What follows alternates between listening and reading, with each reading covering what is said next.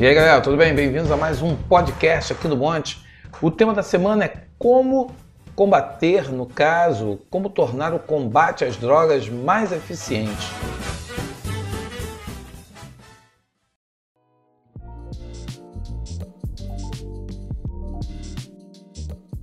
Nós que somos moradores aqui de uma cidade como o Rio de Janeiro e sofremos os efeitos de traficantes, é, do crime organizado, que vemos cenas lamentáveis envolvendo uma violência que mata inocentes anualmente por conta desse tráfico, a gente, depois de anos, a gente fica avaliando até quando a luta e a forma como se combate as drogas ainda funciona.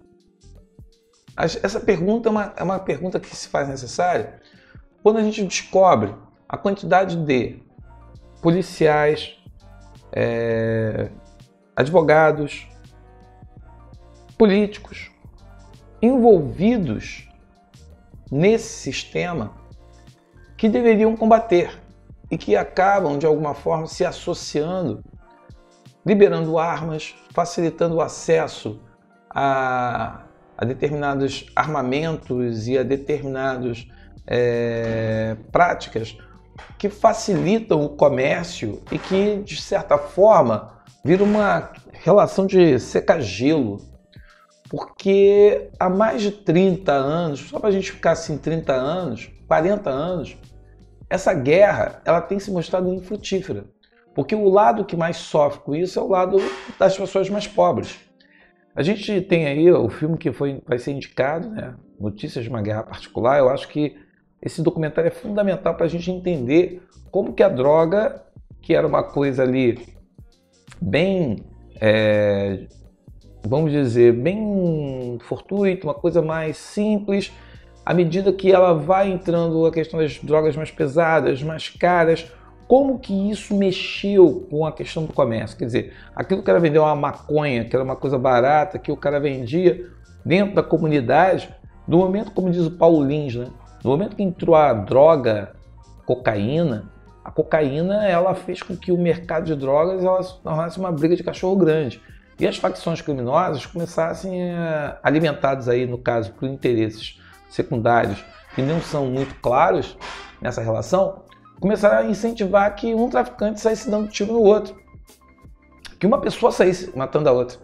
E saísse matando por conta justamente do quê? Porque os caras é, fazem da disputa de território, o domínio de território, que tem faturamentos altíssimos. Vejamos a Rocinha aqui no Rio de Janeiro, que fatura uma quantidade absurda, fatura mais do que muitas empresas legalizadas, é, fez com que você tivesse um alimento de uma facção desejar o terreno do outro. E quando você vê que por trás dessas, dessas facções estão policiais corruptos, estão agentes é, ligados à segurança e à política pública, envolvidos, sendo parceiros dessas atividades, conforme a gente acaba descobrindo e acaba sendo preso, deputado perdendo mandado, é, deputados e policiais sendo é, expulsos das corporações, a gente começa a ver que nessa guerra o único que perde é o pobre, porque o gerente é só gerente, o gerente do banco não é dono do banco, o gerente é o gerente, é o cara que está ali gerenciando, cuidando. Mas o dono da droga, o dono da arma, o que coloca isso tudo ali para alimentar essa guerra é alguém que está de paletó e gravata de frente para o mar, num condomínio de luxo. Rubem Fonseca retrata isso tão bem nos romances dele e que está lucrando com essa guerra. Então a gente descobre que não há um interesse claro e não há um interesse por parte daqueles que tomam a frente de resolver o problema. Enquanto a droga der o dinheiro que dá e der o lucro que oferece para tanta gente, vai ser difícil você essa guerra acabar. E aí você pensa, mas como é que a gente torna eficiente o combate? Cara, eu sou a favor justamente de você levar uma educação de qualidade, você levar a cidadania. No momento que você oferece alternativas, muitos jovens que entram para o crime por falta de alternativas, esse jovem ele vai vislumbrar uma outra porta. E não é necessariamente religião ou igreja, é política pública. Política pública é moradia, política pública é educação, política pública é você gerar oportunidades, levar saneamento, levar é, cidadania para que esse jovem ele se sinta valorizado. Só que aí a gente vai esbarrar em várias questões que passam por ordens sociais, raciais, de gênero e esses preconceitos que são contra negros, favelados, pobres, é uma grande barreira que impede que nós tenhamos uma relação é, produtiva, uma relação é, eficiente com esse, esse problema.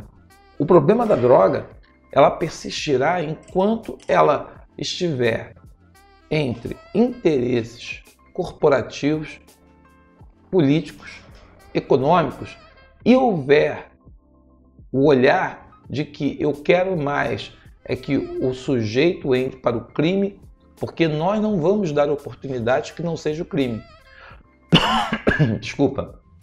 E até porque nós queremos que haja um exército de pessoas prontas para o crime, porque é uma vida rápida, uma vida efêmera. A mesma velocidade que você entra e você tem a sensação de que você está ganhando dinheiro, você é apenas massa de manobra. Então, tornar mais a, a, a briga ou a batalha ou o combate às drogas de uma forma mais eficiente passaria por isso, pela mudança da perspectiva de que é o comércio de drogas, quem está consumindo, quem está vendendo, como que isso se reestrutura, como que isso se organiza. E não é uma coisa só de Brasil. A gente pode pegar exemplo de outros países. Você tem um programa como aeroporto, é, que mostra pessoas que são cooptadas pelo crime organizado para levar droga de um país para o outro. E aí você insere a droga na mala, insere a droga no corpo da pessoa, e você, quando vai ouvir a história das pessoas que estão traficando, são pessoas que são ex-presidiários, que tentaram voltar para uma vida profissional e não conseguiram, pessoas que acabaram sofrendo todo tipo de preconceito, que sofrem é, desemprego, pessoa que não tem oportunidade de trabalho, pessoa que não tem poss é, possibilidade de recolocação. O crime vai estar sempre ali esperando que essas pessoas o procurem. Para quê? Para oferecer como se fosse uma alternativa. E aí é a velha história, cara. Se o poder público, se as autoridades que são eleitas para poder gerir, para fazer a gestão, não assumem a sua função, fazem politicalha, fazem a velha política e pior, se corrompe no sentido de não tocar projetos que garantam que a criminalidade perca espaço, a luta ela sempre será perdida. Quando a gente fala que o modelo atual de botar arma na mão do policial para subir um morro, para poder enfrentar o traficante, isso é a famosa técnica do secagelo, por quê? Porque o traficante está dentro da favela. Quem é que leva a arma para dentro da favela? Quem é que bota droga dentro da favela se o traficante está lá é, tocado? Até porque o cara sabe que se ele sair da favela, muitas vezes até o adversário dele está esperando uma, um mole para poder matar. O cara fica dentro da favela. Quem é, que é esse cara que leva essa droga? Quem é que passa na fronteira com, as, com essas armas pesadas, com esse armamento pesado? Por que você tem essa questão do exército não rastrear as armas que são compradas? Pessoal, qual é a pessoa que pode ter dinheiro para comprar fuzis de 30, 40, 50 mil e comprar seis fuzis. Quem é essa pessoa? Por que ele compra seis fuzis? E por que ele não quer que haja rastreamento da arma que ele compra? Por que ele não quer que haja rastreamento da bala que usa? Essas questões que eu estou levantando aqui são questões que a gente banaliza na discussão porque é aquela coisa: um homem branco segurando a arma, falando as coisas mais absurdas, as pessoas dizem que ele está no calor da emoção gravando aquilo. Mas se um garoto negro aparece com uma arma na mão, já vem aquela frase: bandido bom é o bandido morto. Então é aquela coisa: o garoto negro que foi preso com uma trouxinha de maconha, ele é o traficante. O garoto branco que é preso com quilos, ele é o blogueiro, influencer, empresário que foi preso com droga. Então, assim, enquanto a gente também continuar com essa hipocrisia na abordagem, ignorar que há todo um discurso racial e social por traz essa questão, a gente também não está avançando. Então, tornar a luta inteligente é você jogar o quê? Capacitar melhor a polícia, você tomar conta das fronteiras, você rastrear as munições que são roubadas lá do, da polícia, lá de onde do paiol da, da, da, da polícia, do paiol do exército, como são armas que são presas com traficantes, e você pergunta, ué, como é que essa arma do exército saiu lá do paiol e foi parar lá na mão do traficante? Alguém tirou lá de dentro, dentro do quartel e levou para fora. Quem foi essa pessoa? Como chegou?